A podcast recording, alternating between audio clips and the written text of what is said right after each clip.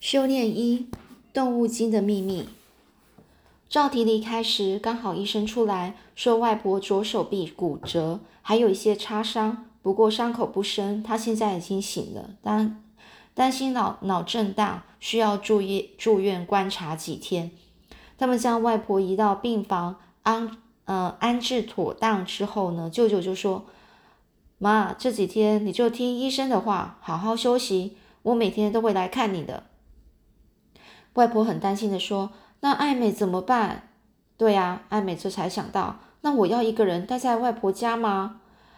这个庄珠是艾美的妈妈，就说：“呃，这个外婆就说，我跟庄珠啊联络上了，她说会尽快订机票回来。”哦，庄珠就是艾美的妈妈。艾美呢是打断舅舅的话：“哦，刚刚说啊，这是舅舅说的，我刚在庄珠联，我跟庄珠联络上了，哦，是舅舅。”他就一直跟他姐姐联络啦，然后叫他尽快订机票回来。那这时候艾美打断舅舅的话，就说：“我没问题的，我可以一个人在外婆家。”舅舅说：“不行，这几天你就先住我家。”这外婆不满意这个安排啊，说：“你们俩都要上班，若琳、若华要上学，到时候艾美还不是一个人。我看我还是回家休养就好，我才没有什么脑脑震荡。”这个舅舅呢就说。妈，然后呢？这时候突然听到敲门声哦，我可以进来吗？艾美高兴的跳起来，那是牛妈妈的声音啊。夏婆婆还好吗？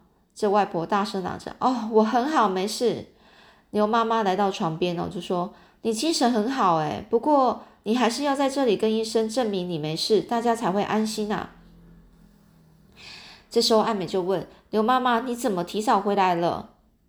那牛妈妈就说：“你刘伯伯临时有病人，我们就提早收假。一到家就听到孙伯讲夏伯伯受伤的事，所以赶快来看看。”艾美就问：“所以尹木也回来喽？”牛妈妈就笑着说：“是啊，他等等着跟你玩呢。”艾美就说：“可是舅舅要我这几天去住他们家。”哎，他呢是说着这句话，然后期盼着的那种眼神哦，看着牛妈妈。于是呢，牛妈妈就说：“呃，这样好了，艾美这几天过来跟我们住可以吗？你们若华不是要准备学评吗？艾美过去，她恐怕会分心，而且你们夫妻俩平常上班也很忙，就让外艾美的是过来陪影木，他俩玩得很好，而且难得有人跟影木谈心，我们可是求之不得，一点也不觉得麻烦哦。”啊。这外婆就跟舅舅互望一眼呢，没法决定哦。这牛妈妈就问啊，艾美，那你自己呢？想不想来到刘妈妈家呢？这艾艾美呢就看看外婆说想，那我去尹木家吧。这样在同一栋大楼，我每天都可以回家拿东西，而且我想要来看你，还可以直接搭捷运哦。外婆想了想，就说好吧，那你要听话哦。其实他们都知道艾美非常乖巧。只是还是要讲这种客气话。艾美高高兴的亲一亲外婆，就说：“好棒哦，我会乖乖等你回来哦。”春木堂的二楼大师兄坐在窗边，喝着刚泡好的乌龙茶。一个小弟走上来，这时候这个大师兄就问：“哦，楼下的状况如何？”这个小弟呢就说了：“报告大师兄，今天刚开张啊，生意不错，而且如你所料。”艾美来了，这大师兄就说：“很好，你去把麻豆他们叫上来。”这小弟就说：“是。”这麻豆黑头一群人走上楼的时候，他们先恭恭敬敬的打招呼：“大师兄。”这大师兄就破口大骂说：“你们在干嘛？我费那么大劲，你们什么也问不出来。”麻豆战战兢兢的说：“大师兄，你也看到了，那个小妞脾气很硬，什么也不肯说啊。”素来跟麻豆不和的黑头呢，是趁机会落井下石的说：“是啊，连麻豆都被踢了一脚呢，很难搞啊。”麻豆麻豆是气呼呼的瞪了这个黑头一眼哦。这时候呢，大师兄气呼呼的在房间呢踱步的说：“哼，问的方法有很多种，你们都没大脑吗？我不是说非不得已不要施法施展法力，艾美已经开始怀疑了，一群笨蛋。”这麻豆的是努力解释说：“可是大师兄，他怎么样都不告诉我们尹木的下落啊！我想就吓吓他，或许他会说出来。而且那个赵提，这大师兄啊，是怒气冲冲打断这个黑头的话，哦哦，麻豆的话，不要说了，赵提那个小子，我会让他生不如死。黑头呢，就趁机邀功说：“大师兄，我把老太婆撞倒了，这招如何呢？”大师兄啊，转过头，凶狠的瞪着这个黑头：“你以为你立立了大功吗？你知不知道，这下子爱美要搬去刘家住？”现在要单独逮到他更难了。你们这群白痴，不是急着表现粗浅的功夫，就是做事不用大脑。我留着你们有什么用啊？这大师兄的口水啊，喷的每个人的满脸啊都是哦。黑头小声的说：“我只是想给他一点警告，或许他顾虑顾虑家人的安全，下次就会合作一点。”大师兄更生气了，就说：“我看你才要给我合作一点。”这从一个少年走上二楼，麻豆一群人马上恭敬恭恭敬敬的喊声哦。这个人呐，就说大师兄何必发那么大脾气呢？哦，也就是说麻豆一群人马上恭敬的喊声二师兄之后，这个二师兄说大师兄何必发那么大的脾气呢？二师兄很自然的就坐到刚才大师兄的位置上，也拿起了一杯茶喝了一口。你们每次都用硬的，这样行不通啦。有时候要用点头脑。大师兄啊，脸色铁青的说：“你这话是什么意思？你在说我没有用头脑吗？”二师兄看着窗外艾美家的方向，没什么表情的笑了笑说：“大师兄误会了，小弟怎么改？只是想说，或许我可以帮点小忙。”艾美呢，跟着牛妈妈回家。她虽然担心外婆的伤，不过想到可以跟尹木一起住，还是觉得很兴奋。艾美太好了，我们有更多时间在一起了。尹木很高兴的拉着艾美。牛妈妈带着艾美往里面走，说：“来，我带你去看你的房间，就是这里。你先休息一下，桌上有电脑可以用，我去帮你拿些毛巾。”艾美看看四周，房间虽小，可是呢，光线明亮。桌子、椅子、床铺、衣橱，该有的都有。艾美看到刘妈妈出去，小声对尹木说：“我以为我会跟你睡一间呢。”尹木说：“我也希望，不过现在还不是时候。”艾美不太懂，在美国去同学家 sleep over，就是一起睡哦，都是在同学房间打地铺睡睡袋。或许在台湾不是这样啊。你要先休息一下，还是来我房间玩呢？尹木就这样问哦。艾美就说：“去你房间好了，我想看看贝卡，台南好玩吗？”那这个，呃，尹木就说：“好玩啊，我们去了安平古堡、赤坎楼、延平郡王、延平郡王祠。对了，我有带好东西给你，这个豆花是台南的名产，今天早上才买的哦，赶快打开来吃吃看。”艾美品尝着滑嫩香软的豆花。忽然想到，哇，好好吃哦！哦，对了，跟你说一件事哦。那天我又看到麻豆那群人，他们本来朝我走来，结果忽然一个个倒在地上，脸色白的就像豆花，真奇怪。一木很高兴地说：“太好了，这叫恶有恶报。这些人太嚣张了，最好生大病，在家里躺好几个月。他们没对你怎么样吧？”这艾美就说：“没有，他们躺在地上哀叫，还能怎么样呢？”不过看起来也蛮可怜的。一木就说：“哎呀，你不要可怜他们啦，他们这样欺负人，还好还把你的手机给摔坏，你太好心了。”艾美想起麻豆逼问尹木，他呃逼问他尹木在哪里，赶紧提醒哦，说的也是啊。对了，你最近要小心一点。尹木睁大眼睛问我：“为什么呢？”艾美决定先不要说出来，他就说：“没什么。”免得荧幕太伤心了，太担心了。他转移话题就说：“你们出门时，贝卡怎么办？谁照顾他呢？”这个荧幕就说：“只要放放一瓶一盆水，然后打开盖子，他自己会去找东西吃哦。”艾美摸摸这个贝卡的脚，贝卡也用他的脚碰碰艾美。哇，他好棒哦！这艾美又问：“对了，我怎么没看到他结网呢？”这一幕就说。白额高脚蛛是徘徊性、徘徊性的蜘蛛，它们到处走动，看到食物就去猎抓，不会结网等着食物掉下来。艾美就赞叹着说：“哦，难怪他的动作这么灵敏啊！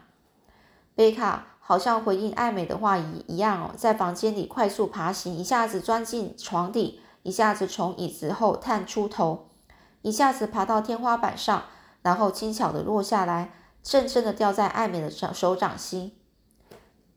艾美呢是在那笑着说：“如果贝卡会讲话，一定很好玩。”荧幕看看艾美脸上的表情很很很古怪哦。荧幕就问：“如果他真的会讲话，你会不会害怕？”然后呢，也走过来摸摸贝卡。贝卡把身体靠在荧幕的手掌。艾美笑了笑说：“哎呀，我随口说的。蜘蛛怎么会说话？”荧幕就说：“我是说如果。”艾美认真思考一下说：“嗯，刚开始听到我一定会吓一跳。不过如果是真的，那也很酷诶。”荧幕听了不发一语。这时候艾美就说：“怎么了？你不会这样想吗？虽然你有哥哥，可是他大你这么多岁，又不常在家。如果贝卡可以像朋友一样陪你谈心，该有多好！我有一个同学，他的爸妈每天都很忙，他就很希望家里的小狗可以变成人陪他讲话。”荧幕低声的说：“我也很希望贝卡可以变成人。”哦，荧幕就问艾美：“你听过《白蛇传》的故事吗？”荧幕就说：“有啊，我很喜欢那个故事。”动物居然可以变成人类，真好玩！艾美就说：“如果我是说，如果贝卡变成人，你会不会害怕？”哦，荧幕问着艾美：“哦，你听过《白蛇传》的故事吗？”艾美就说：“有。”然后呢，这荧幕就说：“那如果贝卡变成人，哦，他问艾美会不会害怕？”那这个艾美就说：“贝卡，它是一只蜘蛛，我都不怕了，变成人有什么好怕的？”只要不要变成麻豆那种坏人就好。他们老是欺负人，做尽坏事，比动物还不如。荧幕就说：“嗯，你说的对，麻豆他们真不是人。”这个荧幕他非常开心的样子哦。夜里呢，艾美呢睁开眼睛，一下子没会意过来，他在哪里？过一会儿才想起，昨天外婆进了医院，他来到荧幕家住。可能是新地方不习惯，他看看手表，才六点，不知道荧幕醒了没。他曾经在凌晨五点看到荧幕在外面走，或许他一向早起吧。艾美走到荧幕门前，果然听到一些声音，不是荧幕的声音，是电视吗？你才是呢，这是荧幕的声音。哦，接下来说，哈哈，我哪有偷懒，我最认真了。哦，现在讲的是荧幕的声音哦。扣扣，这个艾美轻轻敲着门，荧幕，你醒了吗？接下来是一片寂静。嗯，刚才明明听到荧幕的声音啊！艾美忍不住好奇啊，缓缓把门推开，一边轻轻说：“我要进来喽。”房间里一个人也没有，荧幕的床铺得整整齐齐，像是没人睡过。这时候艾美走进来，就问荧幕：“实在想不透，荧幕怎么忽然不见了？”这个艾美呢，走到书桌前，想看看荧幕有没有留下纸条，但是所有的东西都跟昨天睡前一模一样。贝卡也乖乖的待在水族箱内，不过有个影子动了一下。艾美靠过去看，一只壁虎趴在水族箱旁边。那只壁虎连尾巴的十公分长，哦，年尾巴大约十分十公分长哦，和灰色的背上有着不规则的黑色条纹，两只眼睛黑黑大大，模样挺可爱的。艾美在外婆家看过壁虎，知道它们是台湾屋内常见的小动物，所以并不惊讶。而且外婆说他们会吃蚊虫，这样艾美对他们印象很好。这只壁壁虎呢是看到艾美靠近，并没有马上逃走。不过当艾美把手伸过去想碰碰它时，它还是害羞的躲进书桌跟墙壁的隙缝隙里。